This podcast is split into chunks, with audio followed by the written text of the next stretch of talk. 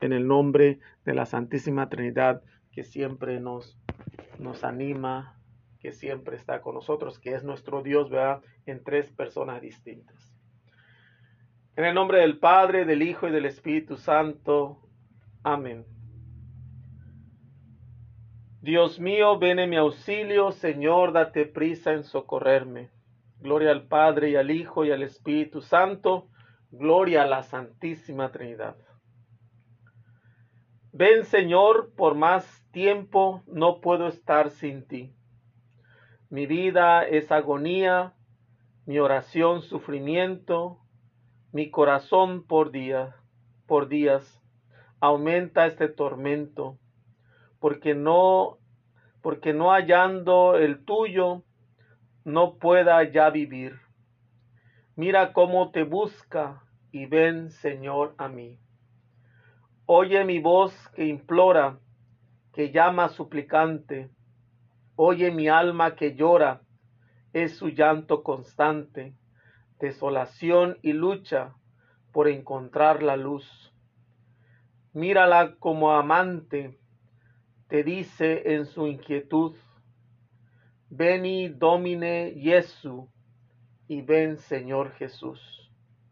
Gloria al Padre y al Hijo y al Espíritu Santo. Amén. Este es el himno eh, dedicado para el adviento que estamos viviendo, especialmente con esta, con esta frase de ven Señor, ven Señor. Eh, dice, por más tiempo no puedo estar sin ti. Por este, dice, mi vida es agonía, mi oración, sufrimiento, mi corazón por días aumenta este tormento. Porque no hallando el tuyo no pueda ya vivir. Mira cómo te busca y ven, Señor, a mí. Este anhelo del alma, este anhelo que debe ser el anhelo de nuestras vidas, el anhelo de todos los días de, buscar al Señor, de querer encontrarlo donde, donde sabemos que lo podemos encontrar. Dios, Dios no, no, va a estar lejos de nosotros, Dios no, no se va a hacer distante a nosotros. A veces tenemos que disponer el corazón para que Dios eh, pues, pues pueda hacer esa presencia que sabemos que está ahí, que está más cerca de lo que pensamos. O si no, a lo mejor en la, sabemos la oración, la Sagrada Escritura, los sacramentos, la Eucaristía, que son, son lugares donde también podemos encontrar al Señor. Dice, oye, oye mi voz que implora, que llama suplicante. Dice, oye mi alma que llora y es su llanto constante. Un llanto, el, el, este anhelo del alma es como un llanto constante. Dice, desolación y lucha por encontrar la luz, la luz que sabemos que es Jesús. Dice, mírala como amante, te dice en su inquietud, veni domine Jesu, que significa, ven Señor Jesús, va. Eh, y pues que sea nuestro, nuestra súplica en, en cada momento que vivimos. Vamos a disponernos pues a, meditar las lecturas de este próximo domingo, que es el tercer domingo del tiempo de Adviento. Vamos a tener un, tiempo de Adviento un poco corto. Este, ah, perdón, quise apagar el, viento. Este, eh, vamos a tener un tiempo de Adviento corto en este año. El, el cuarto domingo de Adviento va a ser mero en la víspera de la Navidad. Así que eh, el tercer domingo de, Adviento eh, es peculiar en la liturgia porque eh, tenemos el color morado, que es propio del, del Adviento, propio de Cuaresma, que significa tiempo de conversión, tiempo de penitencia, tiempo de oración, tiempo de sacrificio, de conversión de corazón. Pero el tercer domingo de, de Adviento se conoce como el gaudate, que significa eh, alegría, felicidad. Entonces, hay un color que se utiliza para ese día, que es el color rosa para, para las celebraciones, que puede ser propio, ¿ah? lógicamente. En algunos lugares no se puede, pues va a ser morado. Pero eh, la liturgia también este, pone como esta opción propia de ese día y en la corona de Adviento también vemos que la tercera vela pues es rosa, va por el mismo motivo, por el gaudate, el domingo del gaudate. Vamos a, empezar con la primera lectura que es del profeta Isaías, el profeta del Adviento. Eh, es Isaías 61, capítulo 61, versículo del 1 al 2 y de ahí salta del 10 al 11. Del profeta Isaías. El Espíritu del Señor está sobre mí porque me ha ungido y me ha enviado para anunciar la buena nueva a los pobres, a curar a los de corazón quebrantado, a proclamar el perdón de los cautivos, la libertad a los prisioneros, y a pregonar el año de gracia del Señor. Me alegro en el Señor con toda el alma y me lleno de júbilo en mi Dios, porque me revistió con vestiduras de salvación y me cubrió con un manto de justicia, como el novio que se pone la corona, como la novia que se adorna con sus joyas. Así como la tierra echa sus brotes y el jardín hace germinar lo sembrado, en él Así el Señor hará brotar la justicia y la alabanza ante todas las naciones. Palabra de Dios, te alabamos, Señor. Estamos en esta tercer parte del profeta Isaías que se conoce como el triata o el tercer Isaías, que es del capítulo 56 al 66 este profeta, eh, que sabemos que lo conocemos como el tercer Isaías, que prácticamente es eh, a, finales del exilio a Babilonia y casi en este retorno a la tierra prometida, a este nuevo comienzo de este pueblo, que regresa después de estar exiliado por años.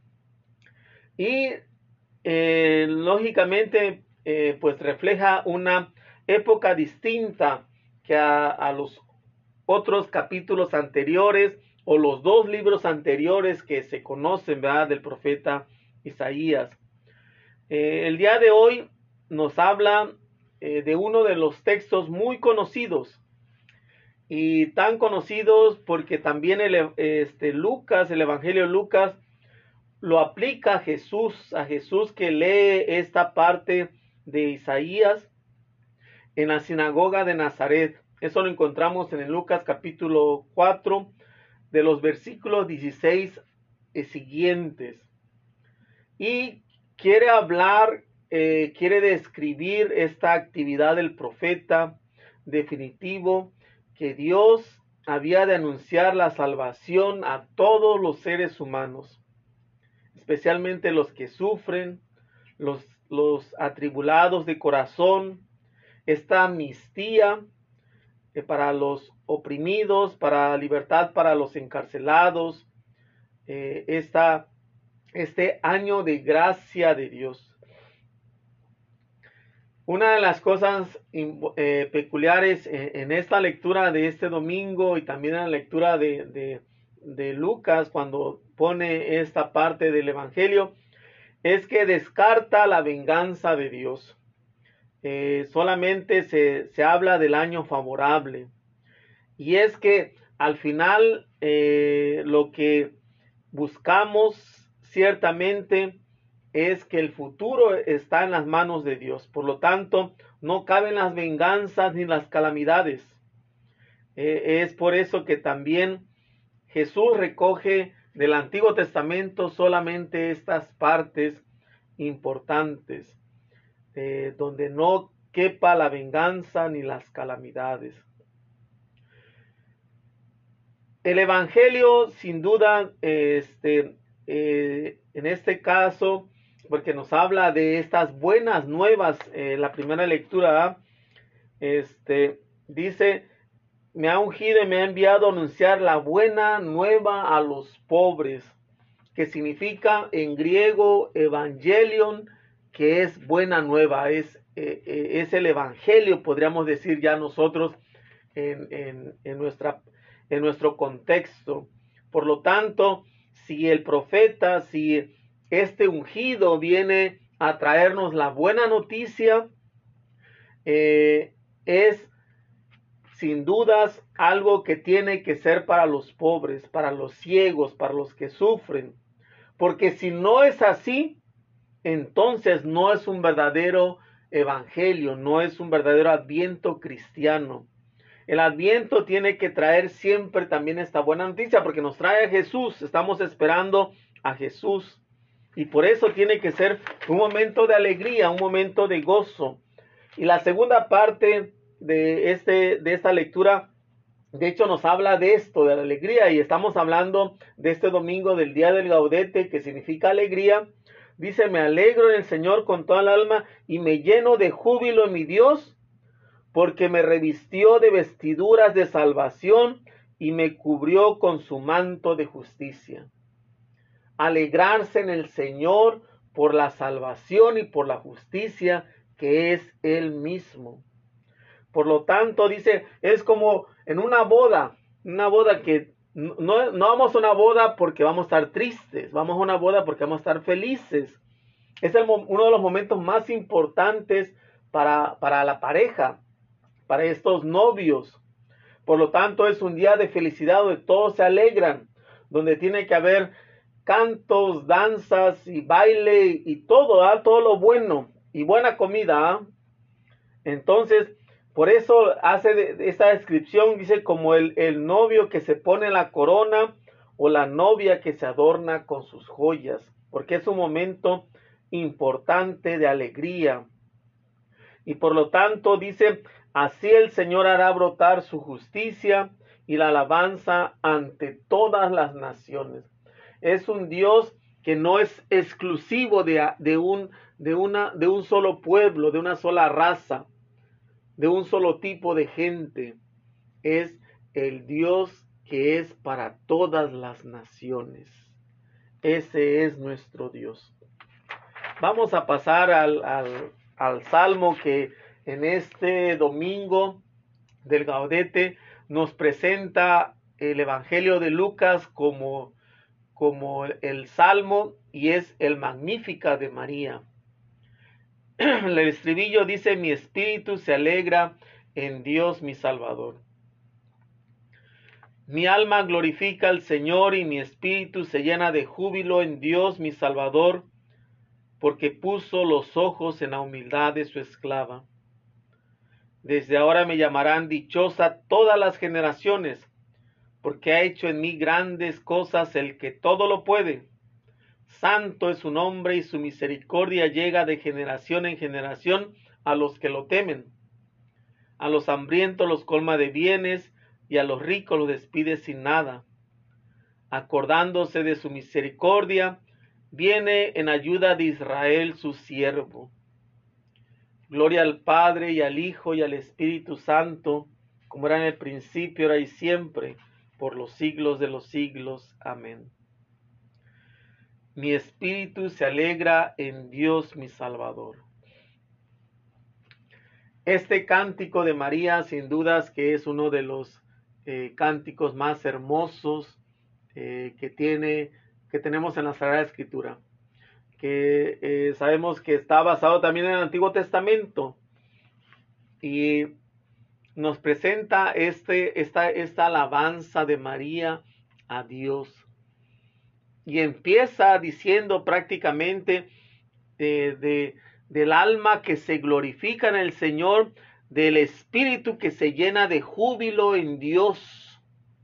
Es, son características que todo cristiano, todo creyente debe tener siempre presente en los labios, en el corazón, eh, en todo su ser, ¿verdad? Glorificar a Dios y alegrarse, llenarse de júbilo en Dios. Y dice este María porque puso los ojos en la humildad de su esclava. Es esta alegría que viene de sentirnos bajo la mirada de Dios. es la alegría, el regocijo, la alabanza que viene de sentirnos mirados por Dios, amados por Dios. Yo creo que a veces la tristeza cuando nos, viene, cuando nos llega, cuando dejamos que las situaciones nos acobarden, es porque perdemos esta noción de sentirnos amados por Dios, de sentirnos mirados por Dios. Y dice María, desde ahora me llamarán bienaventurada todas las generaciones. Bienaventurada significa me llamarán bendita, me llamarán alegre todas las generaciones.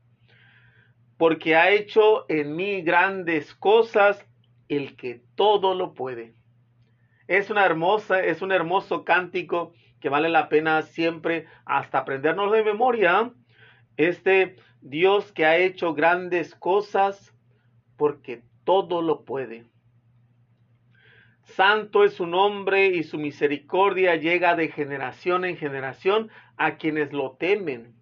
No solamente va a bendecirnos a nosotros, sino va a bendecir a las futuras generaciones a través de nosotros. Cuando aprendemos a, tener ese santo temor de Dios, que no significa tenerle miedo a Dios, ¿verdad? no significa estarnos escondiendo de Dios, sino sentirnos amados por Dios, por lo tanto, y de que amamos a Dios y de que no queremos fallarle. Porque dice, a los hambrientos los colma de bienes y a los ricos los despide sin nada. Es, es el Dios que se fija en el pobre, en el necesitado. Porque Él siempre se va a acordar de su misericordia, nos dice María, porque viene siempre en ayuda de su siervo Israel, de su pueblo amado. Es el Dios que siempre va a estar en, en, ayuda de nuestras necesidades. Aunque a veces pareciera que no lo vemos así, mis hermanos, pero Dios va a estar ahí. Dios tiene que ser la fuerza y la razón de nuestras vidas. Ojalá eh, puedan encontrar en Lucas capítulo 1, eh, pues este cántico, este magnífica de María y aprendérselo de memoria, eh, que sería algo para repetir a lo mejor todas las mañanas o todas las tardes como se hace en la liturgia de las horas. La segunda lectura viene de la primera carta a los tesalonicenses, capítulo 5, versículos del 16 al 24. Lectura del, del, apóstol San Pablo a los tesalonicenses.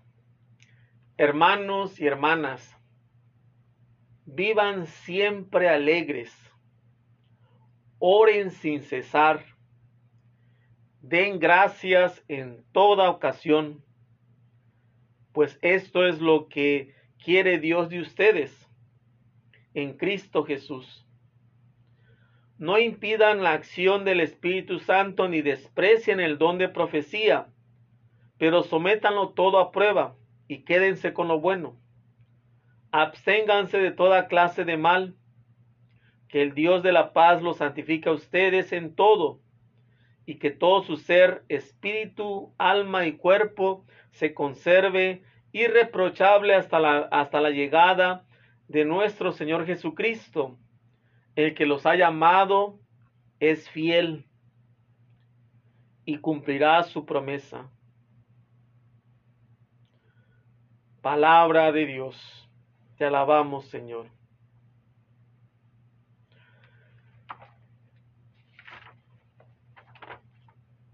Esta primera carta a los tesalonicenses, pues eh, es eh, el final que vamos a leer este domingo. Dice, y insiste en la alegría, en la alegría que es como motivo predominante de la liturgia de hoy. Esta liturgia de este domingo eh, que está basada en esto, en alegría. Semper gaudate, semper gaudate, que significa estén siempre alegres. Eh, y este, pues lógicamente, es lo que marca este domingo, el domingo del gaudate, el domingo de la alegría. Porque la Navidad ya está, ya está a la puerta. Y la alegría que es el impulso del, del adviento siempre tiene que ser la identidad de todo cristiano, porque Dios no nos deja solos, va Dios va a venir y va a estar con nosotros. Así que Pablo ha escrito esta, esta, esta, esta carta especialmente porque quiere aclarar algunas cosas sobre el momento del advenimiento de la venida del Señor. Sabemos que se ha discutido, especialmente en las primeras comunidades, se discutía mucho eso, qué es lo que estaba pasando, por qué Dios, por qué Jesús no, no regresaba pronto, por qué tardaba tanto. Y San Pablo quiere animar pues a esta comunidad a mantenerse en esta espera. Y por eso eh, dice hermosamente con estas tres características de cómo debemos de vivir y esperar. Una, vivir siempre alegres, orar sin cesar y dar gracias en todo momento o en toda ocasión. Entonces son las tres características que pide, perdona esta comunidad a poder tener vivir alegres, eh, orar sin cesar y dar gracias en toda ocasión. Porque dice, es lo que Dios quiere de, ustedes, quiere de, ustedes en Cristo Jesús. Pero también recomienda, dice, no impidan la acción del Espíritu Santo, no sean, no bloqueen al Espíritu Santo, no apaguen al Espíritu Santo en sus vidas. Porque a veces podemos nosotros eh, impedir el trabajo del Espíritu Santo. A veces nosotros podemos ponerle trabas al Espíritu Santo. Por eso San Pablo pide, no impidan la acción del Espíritu Santo. Y también no despreciar el don de profecía, que, que es uno de, de los dones del Espíritu. Pero lo que sí pide es discernimiento, dice, porque sométanlo todo a prueba y quédense con lo bueno. Disciernan disiernan estas profecías, disiernan este, eh, todo lo que también llega a nuestras vidas y al final quedarnos con lo bueno. Absténganse de toda clase de mal eh, para que se conserven irreprochables hasta la llegada, hasta el advenimiento de nuestro Señor Jesucristo. El que los ha llamado es fiel Dios nos ha llamado y es fiel. Y Él va a cumplir su promesa. Él va a cumplir su promesa de salvación que, que, está reservada para nosotros si nos mantenemos fiel, si nos mantenemos fieles, si nos mantenemos irreprochables. Él va a ser fiel aunque nosotros seamos infiel. Él va a cumplir la promesa aunque nosotros no cumplamos las promesas. Dios va a estar, eh, va a cumplir su promesa de, la venida de la salvación para cada uno de nosotros. Vamos a pasar al plato fuerte, al, Evangelio que es de, San Juan. Estamos en el ciclo B, eh, pero eh, Marcos es muy limitado, por lo tanto eh, la liturgia va, a usar otro Evangelio para este tercer domingo que va a ser San Juan. Y en el cuarto domingo, que va a ser el, domingo siguiente, después de este tercer domingo, este, ah, va a usar el Evangelio de Lucas. Es capítulo 1, versículo del 6 al 8 y de ahí salta del 19 al 28. Del Santo Evangelio según San Juan.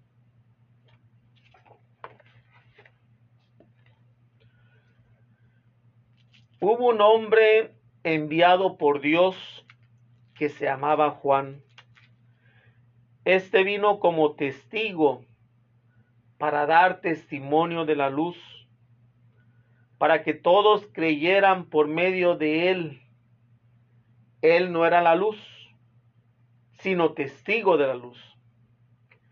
Este es el testimonio que dio Juan el Bautista cuando los judíos cuando los judíos enviaron desde Jerusalén a unos sacerdotes y levitas para preguntarle, ¿quién eres tú? Él reconoció y no negó quién era. Él afirmó, yo no soy el Mesías. De nuevo le preguntaron, ¿quién eres pues? ¿Eres Elías? Él le respondió, no lo soy. ¿Eres el profeta? Respondió, no. Le dijeron, entonces dinos quién eres para poder llevar una respuesta a los que nos enviaron. ¿Qué dices de ti mismo? Juan les contestó, yo soy la voz que grita en el desierto, enderecen el camino del Señor, como anunció el profeta Isaías. Los enviados que permanecían a la secta de los fariseos le preguntaron, entonces, ¿por qué bautizas si no eres el Mesías, ni Elías, ni el profeta? Juan les respondió, yo bautizo con agua, pero en medio de ustedes hay uno, al que ustedes no conocen alguien que viene detrás de mí, a quien yo no soy digno de desatarle la correa de sus sandalias. Esto sucedió en Betania, en la otra orilla del Jordán, donde Juan bautizaba. Palabra de Dios, palabra del Señor. Gloria a ti, Señor Jesús.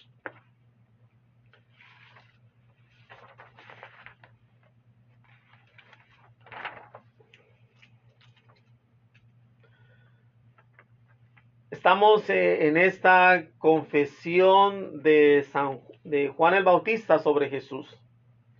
Sabemos, y lo dije al principio, a ah, Marcos este, es muy, muy corto, muy escueto. Por lo tanto, la liturgia recurre a otras tradiciones cristianas, en este caso a la, a la tradición de, de, San Juan, el evangelista. Y eh, hasta cierto punto lo que se quiere poner en claro es que con Juan eh, se cierra el Antiguo Testamento y lo cierra el mismo Jesús anunciando el Evangelio, no simplemente en la penitencia. Eh, la luz que vemos, que escuchamos en el Evangelio, este, es, esta pronunciación de la luz, es un término muy profundo en la teología de Juan, de Juan Evangelista. El Bautista, Juan el Bautista no era la luz, sino que él venía como precursor, como el amigo del esposo. Y el que había de venir, el que venía detrás de mí, el que, como dice Juan el Bautista, trae algo definitivo que llevaría al cumplimiento de lo que se anuncia en, la primera lectura de, de Isaías 61, este llamado del ungido para anunciar la buena noticia a los pobres o el evangelio a los pobres, curar a, los de corazón quebrantados, a proclamar el perdón a los cautivos, la libertad a los prisioneros y proclamar el año de gracia de Dios este segundo, este, perdón, este tercer domingo de Adviento, por segunda vez se nos presenta la figura de este hombre especial, un profeta único y con una grandeza sin igual. Es Juan el Bautista. Es un enviado por Dios, nos dice el Evangelio. Y si el Señor lo envió significa que Dios es el que toma la iniciativa y Dios es el que elige. No somos nosotros los que elegimos a Dios. Dios nos ha elegido que nos va a repetir Jesús. Dios va a ser quien va a preparar. Dios va a ser quien va a encomendar a cada uno una misión. Por lo tanto, Juan tenía una misión. Es Dios quien envía a Juan y no lo envía este, al templo porque él es hijo de, del sumo sacerdote o de un sacerdote del templo, por lo tanto, él era del linaje de sacerdotes que podía estar eh, en, pues, en el templo. Por eso es interesante porque prácticamente pareciera eh, que Dios envía a Juan para contrarrestar a la, a la religión establecida de los judíos. Y escuchamos en el Evangelio la palabra de los judíos, ¿verdad?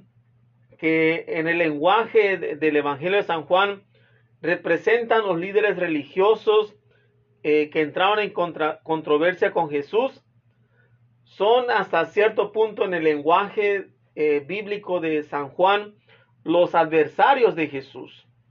No significa que los todos los representaba a todos los que todo el pueblo era así, ¿verdad? Era prácticamente la palabra judíos que utiliza Juan representa al mundo que no cree en, el, en este Mesías. En cambio, Juan utiliza la palabra israelitas, que ahí sí se refiere a los que escuchan la palabra de Jesús, que son los pobres de Dios, son el resto de Israel. Por lo tanto, hay que entender esta distinción cuando leemos el Evangelio de San Juan. Y San Juan, a pesar de que está llamando la atención de, todo el pueblo, porque eh, Juan no estaba en Jerusalén, estaba en, nos dice el Evangelio, esto sucedió en Betania en las afueras de Jerusalén. O sea que hacía que el, pueblo de Israel saliera de, la ciudad de Dios para ir a buscar en Juan esta conversión de los pecados. Cosa que se daba en el templo, había el perdón de los pecados. Pero Juan estaba haciendo que la gente fuera al desierto a buscar esta renovación. Y Juan estaba llamando la atención de mucha gente.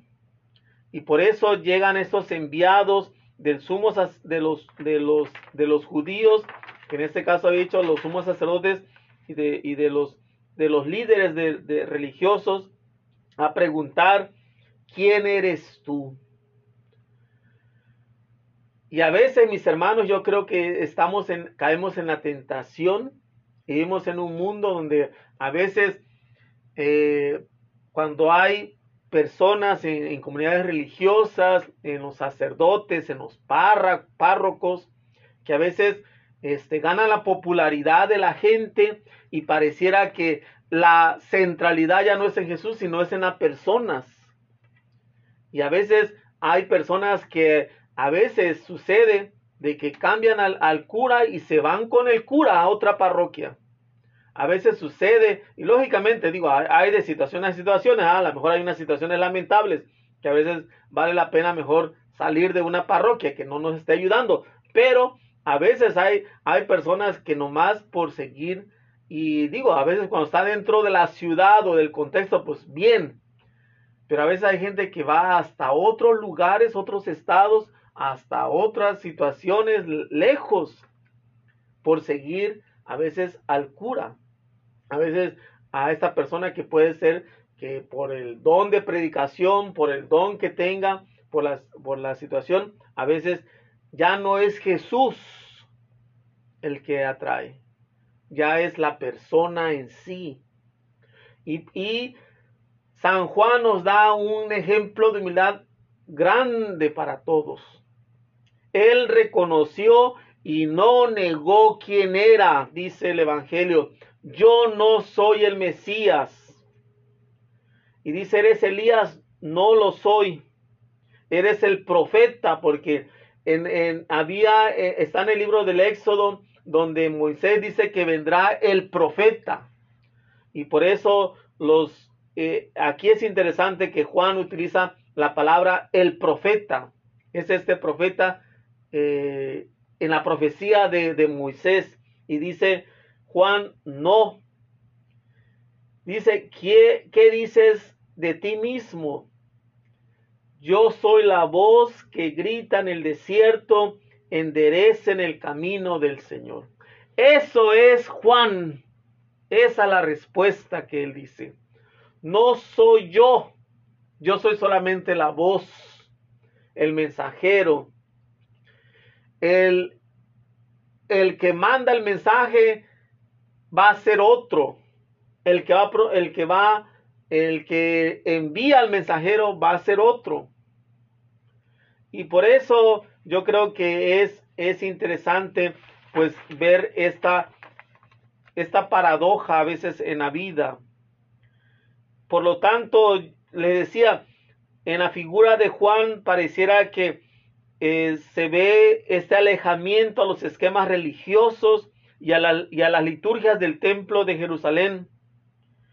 Comprobamos que el Espíritu Santo prefirió gritar en las palabras del bautismo envuelto en arena y silencio antes que en los inciensos y los sacrificios del templo de Jerusalén.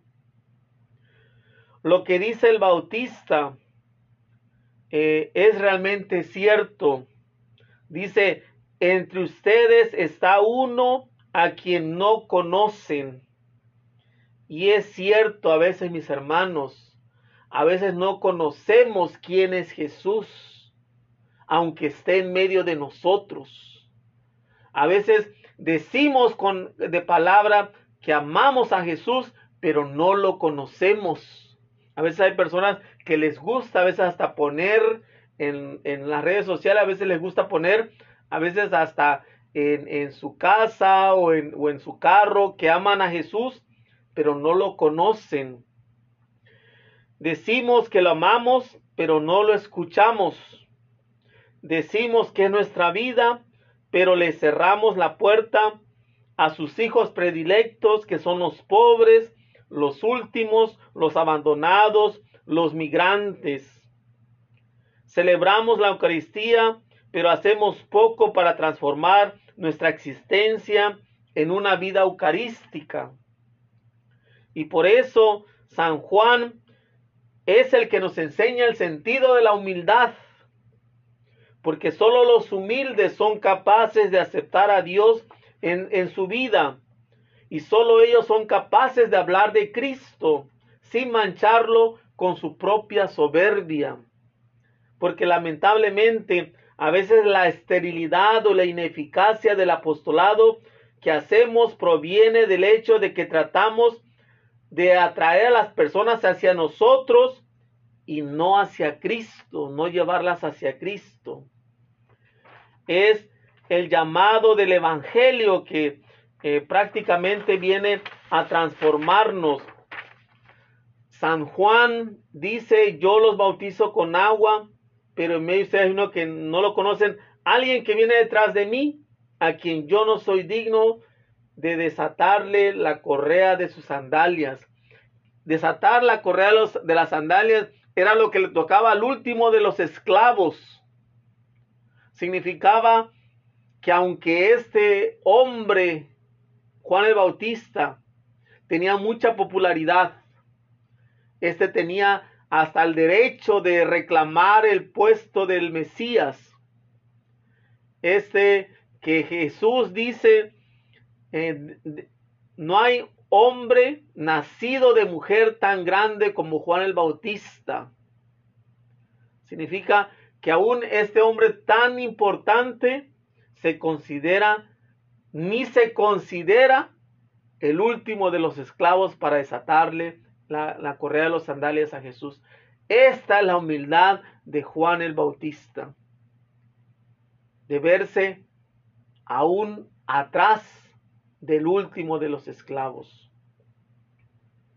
Y por eso esta figura del adviento viene a transformar y a, y a retar nuestras vidas. Que Juan el Bautista nos ayude a crecer en la humildad.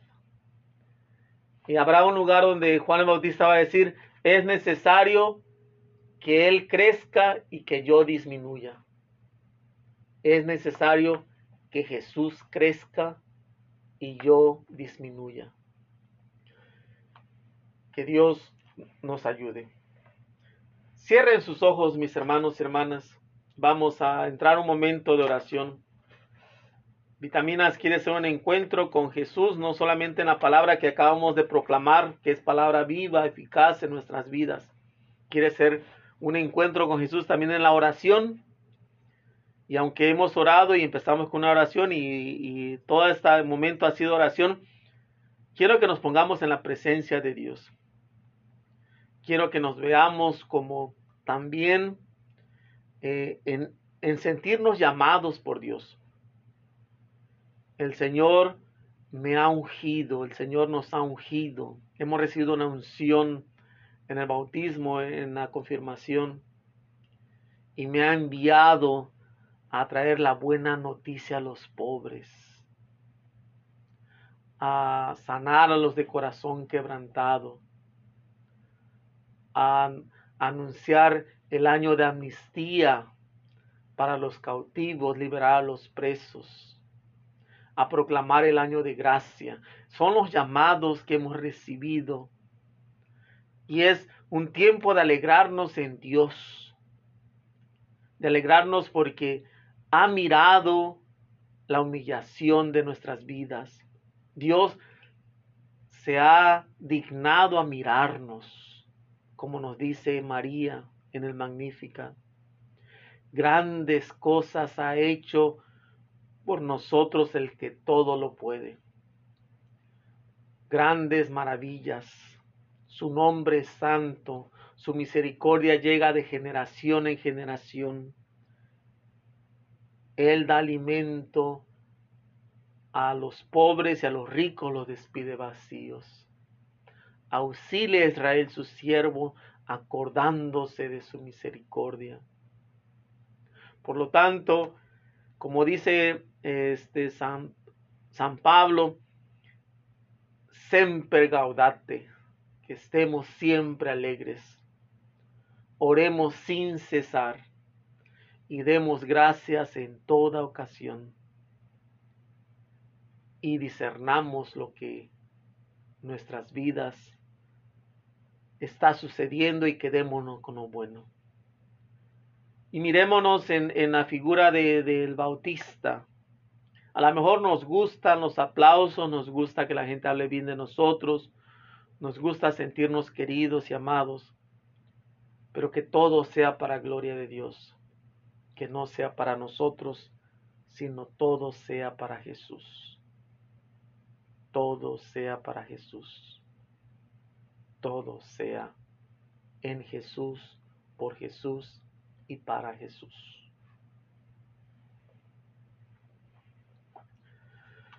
Padre nuestro que estás en el cielo, santificado sea tu nombre, venga a nosotros tu reino, hágase tu voluntad en la tierra como en el cielo. Danos hoy nuestro pan de cada día, perdona nuestras ofensas, como también nosotros perdonamos a los que nos ofenden.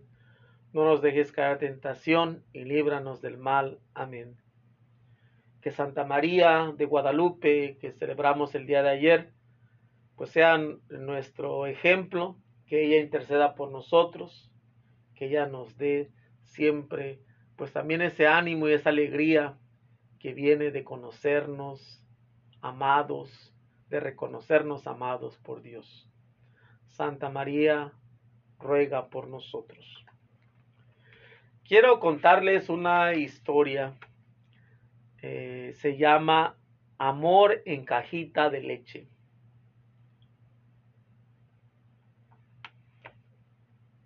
Digo, espero no, no me gane el sentimiento, es una hermosa historia.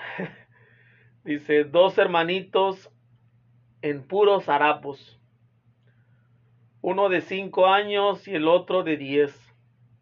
Iban pidiendo un poco de comida por las casas de la calle que rodeaba la colina. Estaban hambrientos. Vayan a trabajar y no molesten, se oía detrás de la puerta. Aquí no hay nada, por dioseros, decía otro. Las multitudes tentativas, frustradas, entristecían a los niños por fin una señora muy atenta les dijo, voy a ver si tengo algo para ustedes, pobrecitos. Y volvió con una cajita de leche. ¡Qué fiesta! Ambos se sentaron en la acera. El más pequeño le dijo al de diez años, Tú eres el mayor, toma primero. Y lo miraba con sus dientes blancos, con la boca media abierta, relamiéndose. Yo contemplaba la escena como tonto. Si vieran el, el mayor si vieran el mayor mirando de reojo al pequeñito. Se, lleva la cajita a la boca y haciendo de cuenta que bebía, apretaba los labios fuertemente para que no le, le, le entrara ni una sola gota de leche. Después, extendiendo la lata, decía al hermanito, ahora es tu turno, solo un poquito. Y el hermanito, dando un trago, exclamaba, está sabrosa. Ahora yo, dice el mayor, y llevándose a la boca la cajita, ya media vacía, no bebía nada. Ahora tú, ahora yo, ahora tú, ahora yo. Y después de tres, cuatro, cinco, seis tragos, el menorcito de cabello ondulado, eh, barriguidito, con la camisa afuera, se acababa toda la leche, él solito. Esos, ahora tú, ahora yo, me llenaron los ojos de lágrimas. Y entonces sucedió algo que me pareció extraordinario. El mayor comenzó a cantar, a danzar, a jugar fútbol con la caja vacía de, de leche. Estaba radiante, con el estómago vacío, pero con el corazón rebosante de alegría. Brincaba con la naturalidad de quien no hace nada extraordinario, o aún mejor, con la naturalidad de quien está habituado a hacer cosas extraordinarias sin darles la mayor importancia. De aquel muchacho pude aprender una gran lección. Quien da es más feliz que quien recibe. Es así que debemos amar, sacrificándonos con tanta naturalidad, con, con tal elegancia, con tal discreción, que los demás ni siquiera puedan agradecernos el servicio que les prestamos. ¿Cómo podrías hoy encontrar un poco de esa felicidad y hacer la vida de alguien mejor, con más gusto de ser vivida? Adelante, levántate y haz lo que sea necesario. Cerca de nosotros puede haber un amigo que necesita de nuestro hombro, de nuestro consuelo y quizás aún más de un poco de nuestra paz.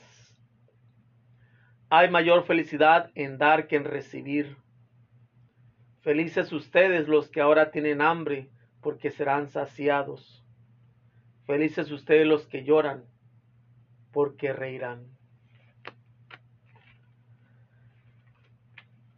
Es una hermosa historia y realmente parte el corazón eh, saber que eh, hay gente que sufre, ¿ah? por un lado, esta historia lógicamente eh, no sé hasta dónde sea cierta, pero me imagino eh, eh, de una verdad muy grande. ¿ah? Este niño, estos dos niños que buscan comida, reciben una lata de leche, la comparte el menor que este, reconociendo al mayor dice, bueno, tú que eres el mayor empieza. Y él que no toma nada, que cierra los labios para que no pase ni tantito, ¿ah? Y comparte con su hermano menor y así, y ahora tú, y yo, al final el mayor no toma nada para que el menor pues tome, ¿ah? Y al final dice esta persona que según está viendo, que este, queda admirado de que al final él empieza a cantar, a danzar, a, a jugar con una felicidad natural, como si no hubiera hecho nada extraordinario, o alguien que a lo mejor en su naturalidad hace cosas extraordinarias que a veces otros no ven. Y por eso yo creo que es eh, este el dar lo más importante. Aquel dice que da es más feliz que quien recibe. Y así debemos amar. Así debemos a veces sacrificarnos con mucha naturalidad con tal elegancia, con tal discreción, que los demás ni siquiera puedan agradecer el servicio que les prestamos y a veces buscamos ser agradecidos, a veces buscamos ser reconocidos por lo que hacemos. ¿Cómo pudiéramos hoy traer esta felicidad? ¿Cómo pudiéramos hacer a alguien que tenga una vida mejor, que tenga el gusto de, de vivir? Yo creo que todos podemos hacer algo, todos tenemos a alguien que necesite, todos tenemos a alguien que nos necesita. Y traer esta alegría, esta alegría del Evangelio, esta alegría de Dios esta alegría de un Dios que nos ama, esta alegría de un Dios que nos da vida, esta alegría que nos, de un Dios que nos invita a amar y hacer este mundo algo significante, algo importante para todos. El Señor esté con ustedes. Y la bendición de Dios Todopoderoso, Padre, Hijo y Espíritu Santo, descienda sobre ustedes y permanezca para siempre. Amén. Que la preciosa sangre de Cristo los cubra, los bendiga. Sean felices, hagan que los demás sean felices. Eh, pues este fue vitaminas para el alma eh, en este en esta noche eh, este que estamos viviendo y ojalá y nos disponga para vivir este tercer domingo de Adviento.